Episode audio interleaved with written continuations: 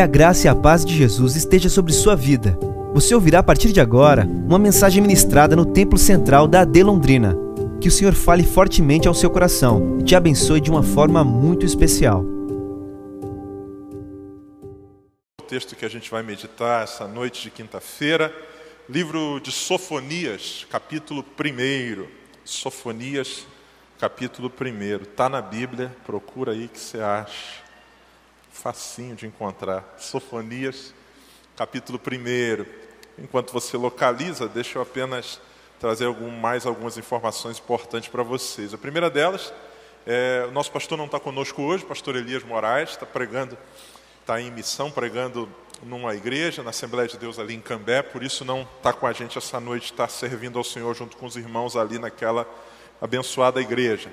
Sábado agora, a gente tem, depois de muito tempo, por conta da pandemia, nós teremos o nosso culto de batismo em águas.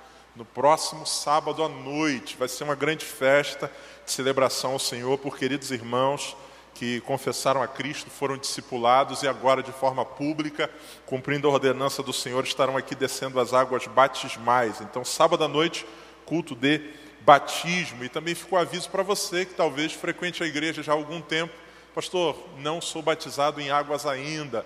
Queria entender um pouco mais sobre a importância disso, quero conhecer um pouco mais.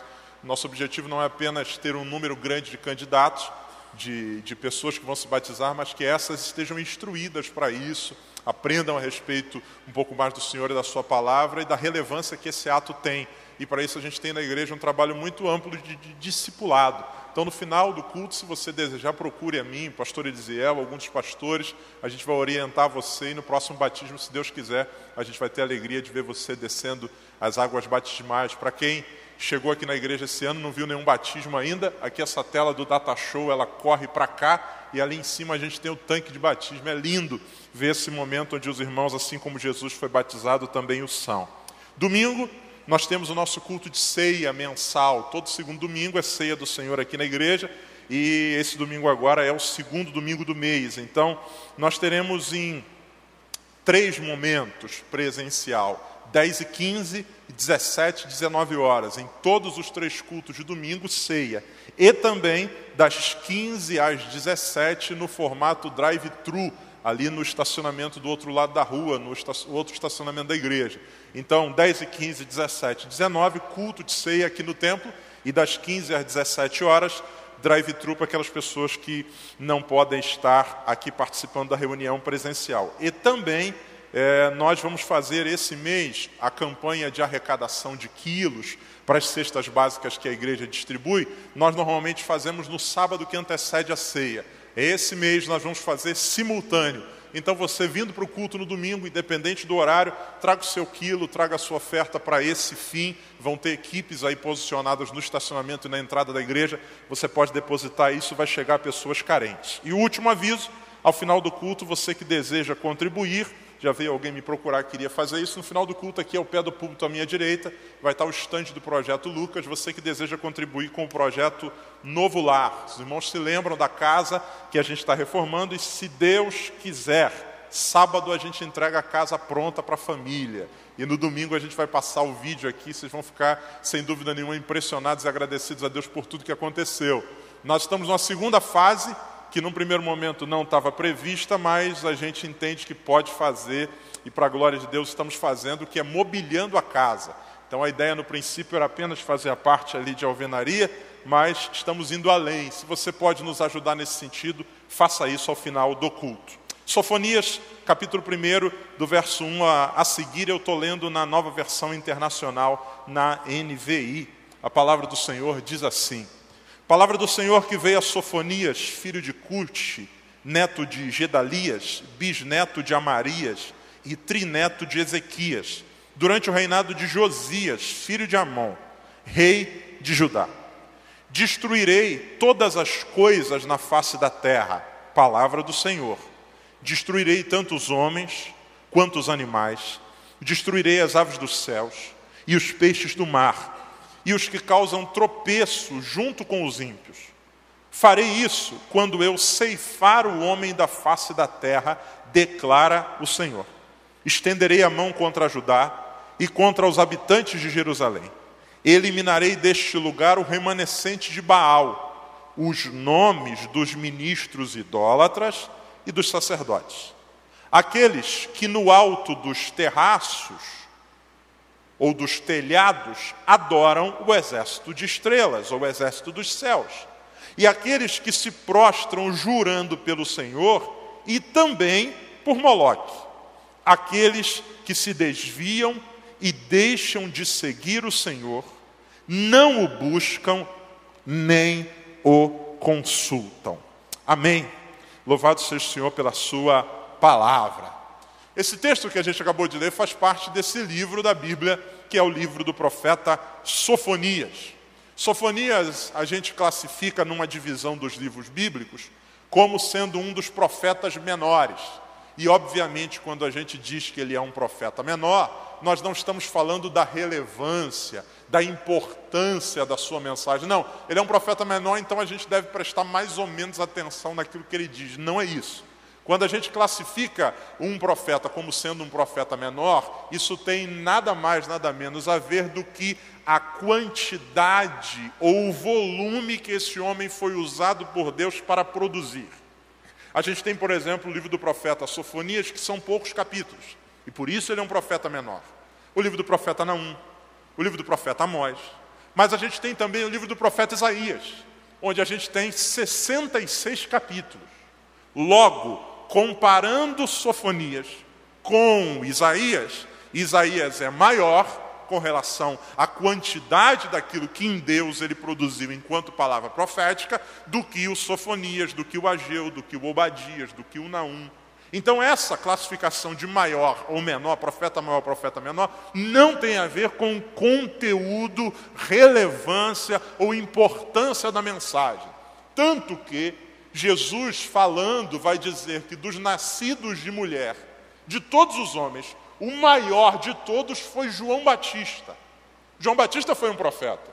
E João Batista sequer deixou alguma coisa escrita. Nós não temos o Evangelho de João Batista, o livro profético de João Batista.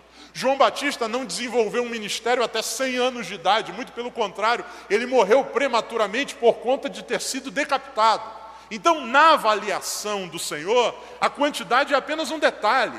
O objetivo de Deus é ver a gente cumprir o seu propósito. E no caso do profeta Sofonias, o propósito de Deus para ele tinha a ver com uma profecia que na compilação dela vai ter um menor volume. Então ele é um profeta menor, não porque ele era menos importante, pastor, ele era baixinho, tinha 1,20m, não. Ele é um profeta menor por conta desse tamanho daquilo, da extensão do seu livro. Bom, o livro do profeta Sofonias, ele talvez esteja entre um dos livros menos lidos da Bíblia. Primeiro por causa do nome, eu acho que tem gente que já trava por causa do nome Sofonias, meu Deus. A gente percebe quando um profeta é popular ou não pela quantidade de pessoas que colocam o nome dos filhos com o nome dele. Você deve conhecer um Isaías, você deve conhecer um Ezequiel, é provável que você conheça um Daniel. Alguém conhece algum Sofonias aqui fora da Bíblia? Já pensou? Eu estou pensando em sugerir para Midian, nosso próximo filho, Sofonias. Sofo, vem cá. Não tem. É um dos livros menos lidos, talvez por conta do, do, título do livro, o nome do profeta, isso é uma divagação da minha cabeça, e também por conta do conteúdo da mensagem. O livro do profeta Sofonias, ele é um livro onde Deus está usando esse homem para falar com Israel de maneira muito dura, firme e forte. Vamos voltar ao texto, capítulo 1, versículo de número 1. Há um detalhe no livro de Sofonias que é pouco comum nos livros proféticos. A Bíblia faz questão de trazer para nós um pedaço da sua genealogia. Normalmente a gente tem nos livros proféticos apenas a referência de que o profeta é filho de fulano de tal, apenas a primeira ou a geração, a primeira geração anterior a ele. No caso de Sofonias, a gente tem uma genealogia. O texto diz assim: Palavra do Senhor que veio a Sofonias, filho de Cuxi, primeira geração anterior a ele. Só que a Bíblia vai mais: neto de Gedalias, bisneto de Amarias e trineto de Ezequias. E aí, por que, que a Bíblia faz questão de não apenas dizer o nome do seu pai, mas fazer referência ao seu trisavô? Isso tem um motivo. O tempo em que o profeta Sofonias está vivendo, está logo mais abaixo, que é o tempo do reinado de Josias, é um tempo muito tenso e importante da história de Israel. Josias é um rei que assume o trono aos oito anos de idade. O seu pai morreu prematuramente por conta do seu pecado e das loucuras que fez. Morreu prematuramente e Josias assume o trono aos oito anos de idade. A Bíblia fala pouco a respeito desses primeiros anos de reinado dele. Vai fazer referência àquilo que seria por volta dos 16 anos. Quando a Bíblia diz que ele decide buscar ao Senhor. Embora o seu pai tivesse sido um cara extremamente complicado e perverso, o seu avô também tivesse sido um cara complicado e perverso, que era um homem chamado Manassés, a Bíblia diz que Josias decidiu buscar ao Deus de Davi, seu antepassado. Então, esse moço, com 16 anos de idade, que assumiu o trono com oito, ele decide buscar a Deus. E não apenas buscar de maneira individual, como quem estabelece com o Senhor uma relação simplesmente pessoal e deixa o reino fluir. Não. Ele assume um compromisso de restaurar a espiritualidade de Israel, que por conta dos seus antepassados tinha virado uma verdadeira bagunça. Nós vamos ler, por exemplo, na história de seu pai e do seu avô, é, menções ao fato de que o povo estava inclusive fazendo sacrifícios humanos a deuses pagãos. Olha que maluquice! O povo que foi chamado de povo do Senhor agora está envolvido numa verdadeira loucura espiritual. Então, esse homem chamado Josias, esse rei da época de Sofonias, ele resolve restaurar o culto a Deus e Deus o abençoa e ele começa a operar isso. Por que, que a Bíblia faz questão de mencionar a genealogia de Sofonias? Porque o último rei de Israel que havia andado segundo o caminho do Senhor antes de Josias era Ezequias. Então, a Bíblia faz questão de, quando cita o Sofonias, dizer assim: esse cara aqui é neto do Ezequias. Ou seja, esse homem que está sendo levantado por Deus aqui, ele vem de uma linhagem real, e esse rei foi um rei que buscou a Deus de todo o coração. Nele há uma semente de alguém que buscou ao Senhor. E a Bíblia diz que esse homem então vai ser levantado por Deus para falar ao povo de Israel. Então, só para você se situar no momento, ele vive nos dias de Josias, que é esse rei que está começando a operar a restauração espiritual de Israel, e ele é neto de Ezequias, que é o último rei que andou de acordo com o caminho do Senhor antes de Josias. Verso de número 2. 2, por favor. Sofonias começa a profetizar. E olha como é que começa a profecia dele falando em nome de Deus destruirei todas as coisas na face da terra. Olha que coisa bonita e interessante. Bom dia, vou acabar com tudo. É Deus falando. Destruirei todas as coisas na face da terra. E quando Deus diz isso, não diz de maneira genérica. Os versículos abaixo descrevem, ou melhor, esmiuçam isso, detalham isso. Verso 3: Destruirei tanto os homens quanto os animais destruirei as aves dos céus, os peixes do mar e os que causam tropeço junto com os ímpios. Preste muita atenção. Quando a gente lê no livro de Gênesis a criação do homem, Deus tomando a terra sem forma e vazia e estabelecendo ali seu desígnio, sua vontade por meio da sua palavra, a gente vê uma ordem que é crescente. Deus estabelece primeiro a estrutura cósmica, depois a Bíblia diz que ele faz separação entre a terra e água, ele cria os peixes, ele cria as aves, ele cria os animais terrestres e no sexto dia ele cria o homem. Deus está falando de maneira tão séria com Israel que é como se Deus estivesse dizendo: Eu vou fazer um processo de destruição, ao contrário do que foi a criação. Então a criação é peixes, aves, animais e homem. A destruição será homens, animais, aves e peixes. Olha o nível do que Deus está dizendo. Deus está dizendo: Eu vou estabelecer um processo de destruição sobre vocês, que vai vir como que desconstruindo tudo aquilo que foi feito, seguindo essa ordem inversa. Deus está falando isso com o povo de maneira séria e forte. E aí, a pergunta é, pastor, por que uma palavra tão dura dessa? Por que, que Deus que é amoroso, por que, que Deus que é amor, por que, que Deus que ama a sua criação, diz que vai arrebentar com tudo e vai destruir tudo? E aí, é aqui que eu queria chegar junto com você. Deus está dizendo a esse povo que fará o que disse ali que, que faria, por conta de um motivo. E esse motivo pode parecer, numa primeira análise ou numa análise superficial, na nossa cabeça, banal. Sabe por que, que Deus diz que vai pegar tão pesado com esse povo de Judá? Por conta da forma com que eles estavam lidando com o seu culto e a sua adoração. Isso fica claro nos versículos a seguir. Versículo de número 4, por favor. Estenderei a mão contra Judá e contra todos os habitantes de Jerusalém. Eliminarei desse lugar o remanescente de Baal. Baal é uma divindade pagã, um deus pagão que os israelitas começaram a desenvolver um relacionamento muito próximo com esse deus. Os nomes dos oficiantes idólatras e dos sacerdotes. Presta muita atenção para você entender. Deus está dizendo por meio do profeta Sofonias que vai realizar um processo de limpeza na terra de Judá e na capital que é Jerusalém, e o motivo é por conta da forma com que vocês estão lidando com o culto. Deus está dizendo que vai castigar esse povo por conta da sua idolatria.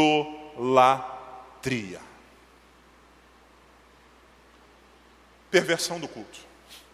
E aí deixa eu abrir um parênteses. Quando a gente fala de, de culto, todos nós temos as nossas preferências. E algumas vezes a gente acha que o que faz um culto ou o que pode ser usado como classificação para um bom culto ou não, são apenas as nossas preferências. Mais ou menos o seguinte: rapaz, hoje o culto foi bom, hein? Foi bom demais. E aí, se você pergunta por que foi bom? Muitas vezes as respostas que nós ouviremos, elas têm a ver com preferência. Ah, não, foi bom, rapaz. Poxa, o louvor cantou uma, aquela música que eu gosto bastante. E aí, essa música me toca muito. Então, foi bom por causa disso. Ou então pregou aquele pastor que eu gosto de ouvir, porque ele fala de um jeito que eu gosto mais, ou, ou usa uma dinâmica um pouco diferente. Foi bom por causa. Ah, rapaz, foi bom. Foi bom porque, rapaz, estava um clima. Não, foi bom. Aquela igreja tem um culto bom, porque lá eles apagam as luzes e aí o clima fica melhor. Não foi bom porque a orquestra tocou. Foi bom porque todos nós temos as nossas preferências. Alguns vão dizer, foi bom porque a gente cantou hino da harpa. Outros vão dizer, foi bom porque teve o louvor congregacional. Outros vão dizer, foi bom porque teve uma hora de mensagem. Tem gente que vai dizer, foi bom porque tinha tanta glória que nem teve mensagem. Preferências. Só que deixa eu dizer uma coisa para você. Quando a gente fala da adoração a Deus, nós não podemos classificar algo como bom ou ruim apenas na perspectiva da nossa preferência. Porque todo culto nada mais é do que homenagem, entrega, oferta a Deus. E se o culto é para Deus, é Ele quem diz o que é bom ou não. Eu tenho, por exemplo, um amigo que, assim como eu, é muito discreto. E eu me lembro que um ano a gente trabalhando junto, o pessoal da firma resolveu fazer uma surpresa no aniversário dele. Ele era muito querido, pessoa muito amável. O pessoal se reuniu e falou: vamos fazer uma surpresaça. Qual foi a surpresa? Vamos fazer o que de melhor a gente pode fazer. No dia do aniversário dele, nem sei se existe mais isso, louvo, oro a Deus para que não, aqueles carros de acho que era de telemensagem ou o que, que é. Sabe aqueles carros que tem alto-falante do lado de fora? Que no dia do aniversário chega na casa, chama, solta fogos, balão, aí você tem que descer, o cara te entrevista. O pessoal fez uma vaquinha, investiu, trouxe o carro de som. por volta de duas da tarde, no auge do expediente, alguém começa, fulano. Aí toca aquela música romântica brega no fundo. E o cara diz, desce porque todo mundo quer te ver. Imagina uma pessoa que, como eu, tímida, recebendo essa homenagem. Ele desceu porque não tinha outro jeito. E o pessoal dizendo assim, rapaz, nós arrebentamos nessa homenagem. Rapaz, esse, nós arrebentamos. Esse é o aniversário.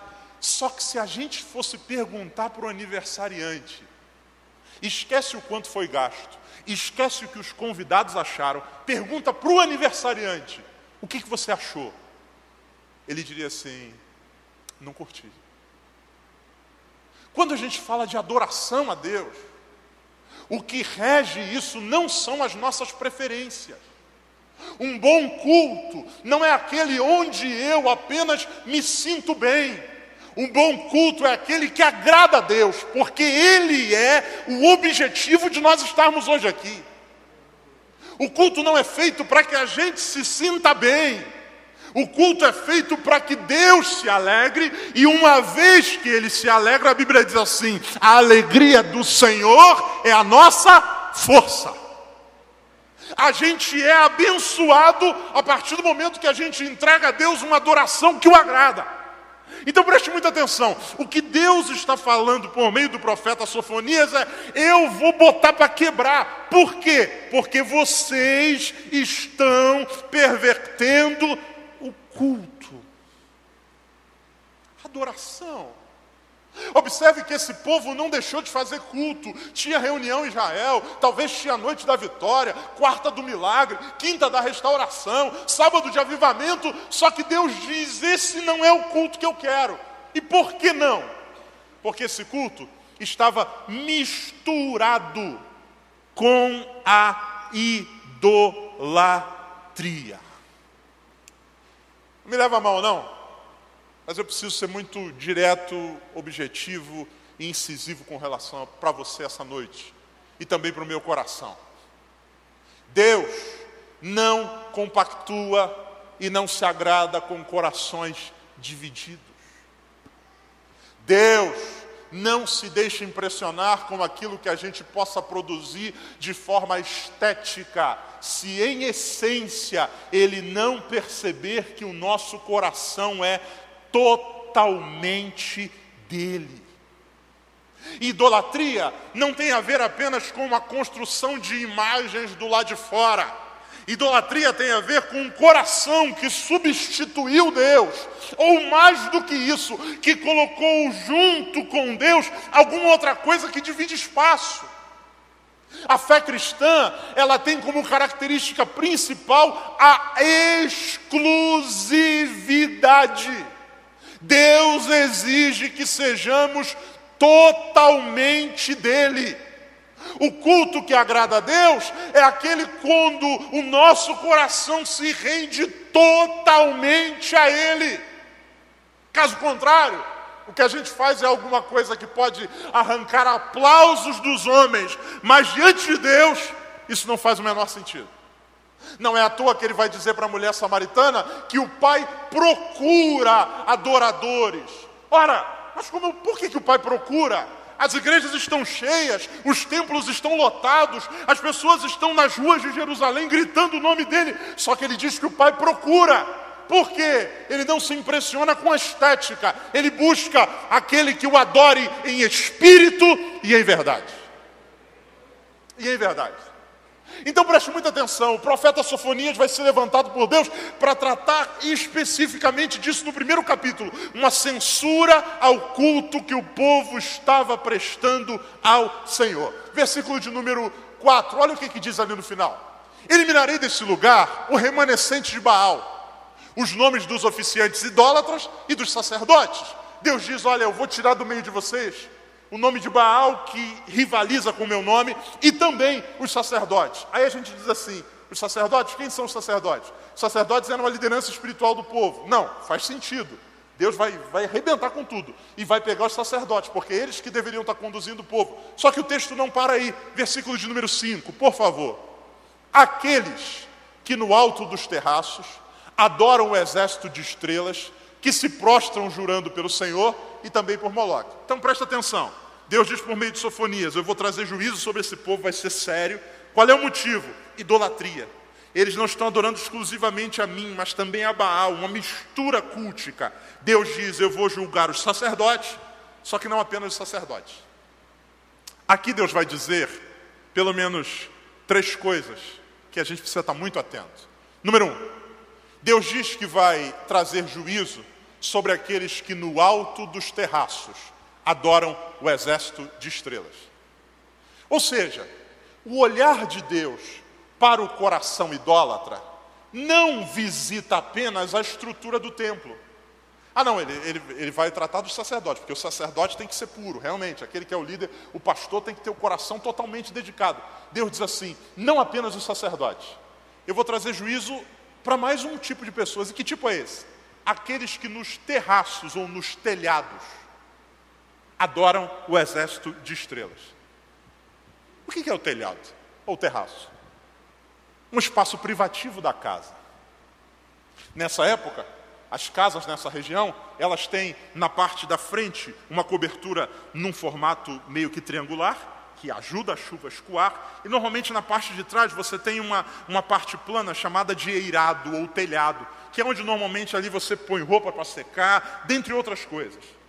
Deus diz assim: Eu vou trazer juízo, porque o povo se tornou idólatra, o coração não é exclusivamente meu, sobre os sacerdotes, mas também sobre aqueles que no seu telhado adoram o exército dos céus.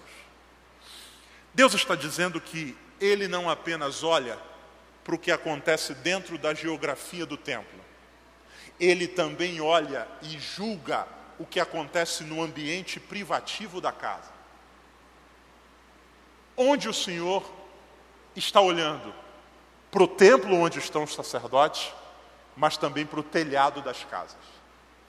O telhado é uma parte interessante da casa, porque o telhado normalmente é uma parte que só dois tipos de pessoas sabem o que tem lá. Primeiro, o dono da casa, e segundo, quem olha de cima para baixo. Vocês sabem o que tem nesse telhado aqui dessa igreja? 99% aqui não. Porque a gente chega ali do nível da rua e a gente vê apenas a parte aqui da cobertura. A gente não sabe o que tem aqui em cima no último andar. Só duas pessoas sabem: o dono da casa, o administrador dessa igreja, o zelador dessa igreja, ou alguém que estando acima olha de cima para baixo. Deus diz para Israel o seguinte: olha, para Judá, Judá, eu vou trazer juízo sobre vocês. E sabe por que eu vou trazer juízo? Porque o coração de vocês são idólatras. E sabe como é que eu sei disso? Eu sei disso porque no templo tem sacerdotes se curvando a Baal, mas também nas casas tem gente no telhado adorando o que não é para adorar. Nós muitas vezes temos a falsa ideia de que a gente desenvolve a nossa espiritualidade, a nossa vida com Deus apenas dentro dessa estrutura aqui. Então, para nós, o culto muitas vezes se resume única exclusivamente a uma hora e quinze, duas horas ou duas horas e meia que a gente está aqui.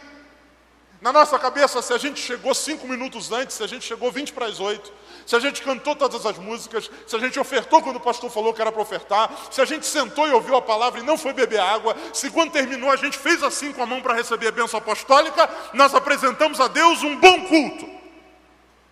Só que Deus diz: não é bem assim. Eu estou olhando para o coração de vocês, não apenas para o que vocês fazem no templo, eu estou olhando para o que vocês fazem em casa e o que vocês fazem no telhado da casa, naquele lugar onde ninguém vê, a não ser vocês e eu que olho tudo de cima para baixo. Deus sabe o que nós fazemos nos nossos telhados existenciais. Aquelas áreas e aqueles espaços da nossa vida que só eu e Deus, que vê tudo de cima para baixo, conhece. Minha esposa não sabe o que faço 24 horas por dia, como a sua também não. Seu pai não sabe o que você faz 24 horas por dia, e por mais que a gente tente colocar um rastreador, a gente pode até ver onde está, mas a gente não sabe o que pensa, a gente não sabe ao que adora, a gente não sabe ao que o coração se inclina. É possível que a gente esteja num ambiente, mas o nosso olhar está rodando. A gente está sentado com alguém e essa pessoa acredita que nós estamos dando a ela exclusividade, quando na verdade a gente está olhando o que está depois. o que está ao redor. Por isso que Deus diz ao povo dos dias de Sofonias: Eu vou trazer juízo, e eu vou trazer juízo não porque simplesmente o templo está bagunçado, eu vou trazer juízo porque vocês, no telhado de vocês, na intimidade de vocês, estão fazendo o que não deve ser feito. E preste muita atenção: Deus não diz que estão adulterando em cima do telhado. Deus não diz que em cima do telhado estão fumando maconha. Deus diz: no telhado vocês estão adorando o que não deve adorar. Deixa eu dizer uma coisa para você: adoração para Deus é coisa séria. Nós não podemos brincar com isso. Acreditar que Deus divide a sua glória com qualquer outra coisa ou com qualquer outro ser. Não, amados. Precisamos decidir de quem nós somos, a quem pertencemos, de quem será o nosso coração.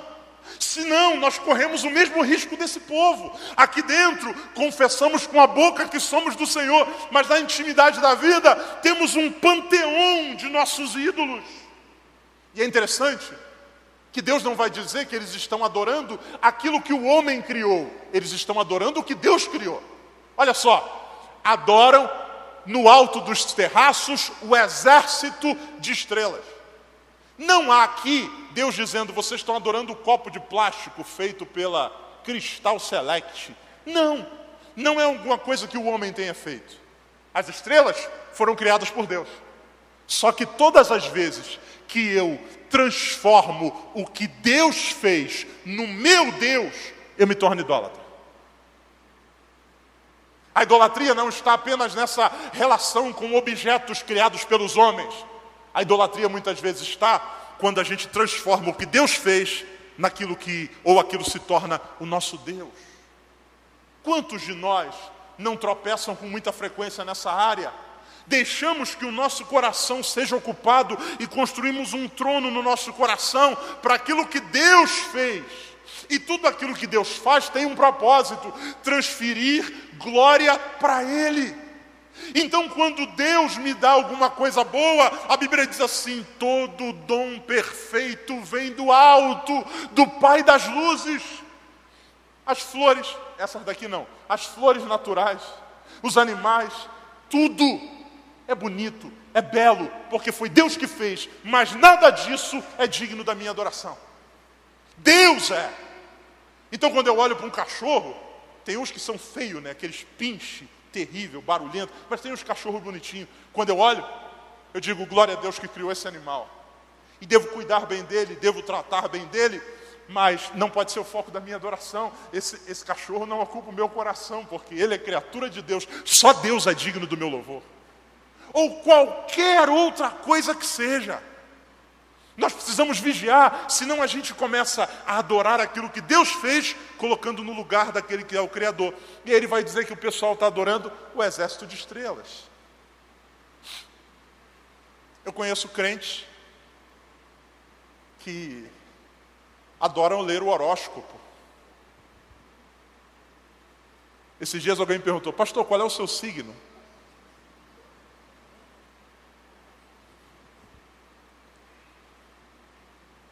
Calma aí, irmão.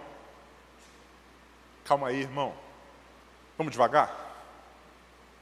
Vamos devagar? Meu destino não é definido pelas estrelas. Meu destino é definido pelo Senhor que fez as estrelas. O fato da Lua estar tá alinhada com Netuno, com Saturno, com Plutão, pode interferir nas marés. Mas quem criou o mar foi o Senhor nosso Deus. Cuidado, porque senão daqui a pouco a gente entra por um caminho que deixa de ser o caminho da exclusividade. Em último lugar, olha o que, que ele diz: e que se prostram jurando pelo Senhor e também por Moloque.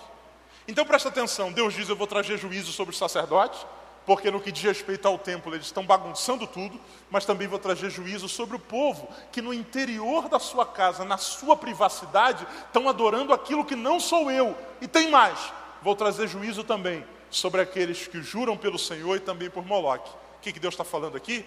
Duplicidade. O Senhor, não, não, A Bíblia não diz que eles esqueceram do Senhor. Essa é uma outra categoria que está no versículo 6. Eles diz, juram pelo Senhor.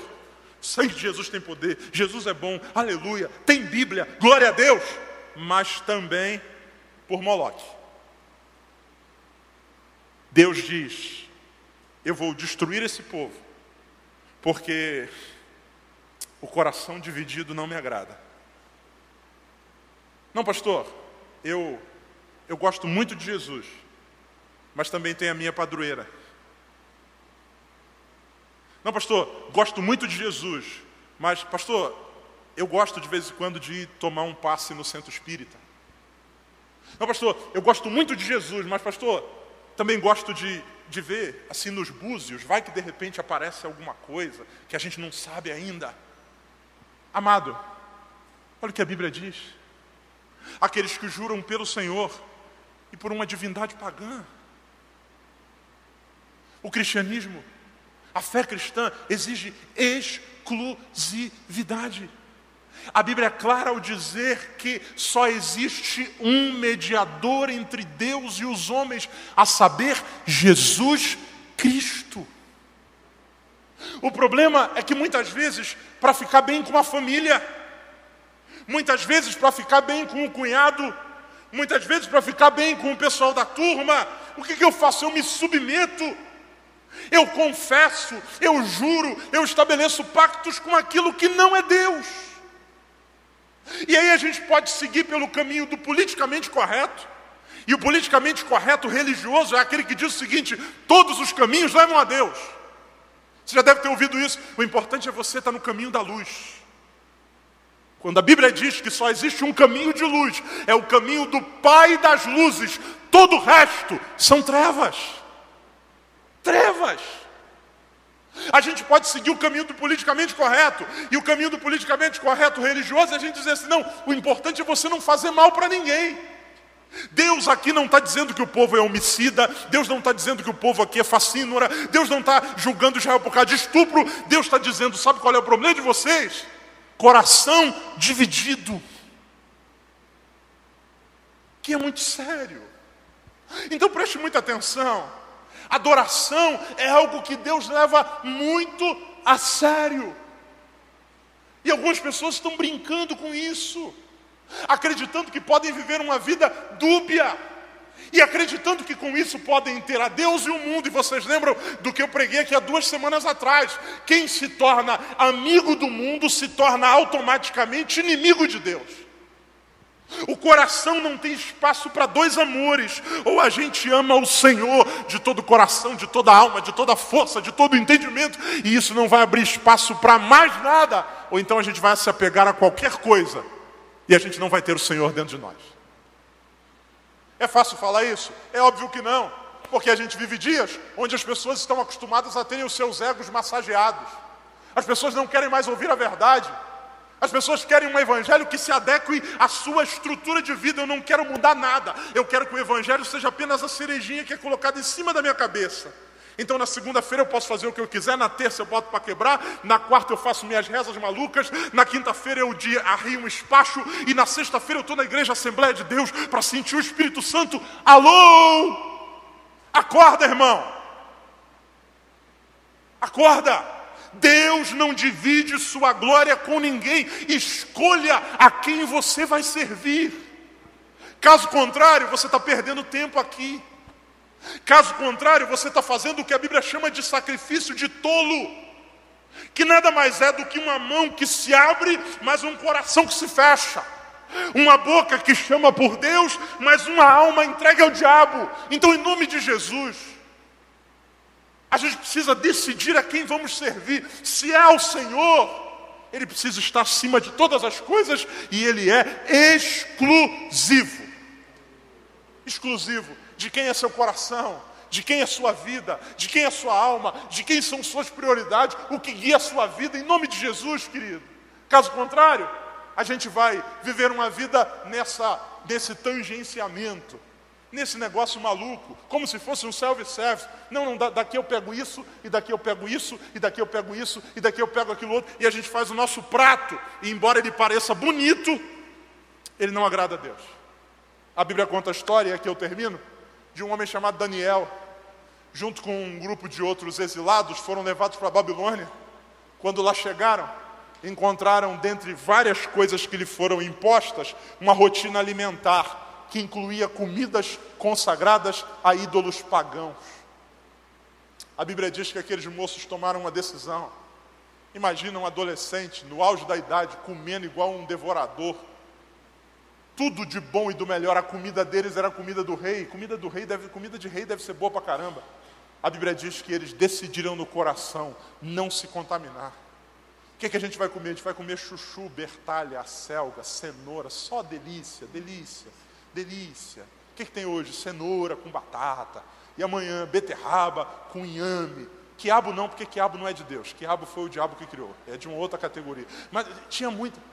Imagina. Só que aqui, a ideia é: quem me governa não é o meu estômago.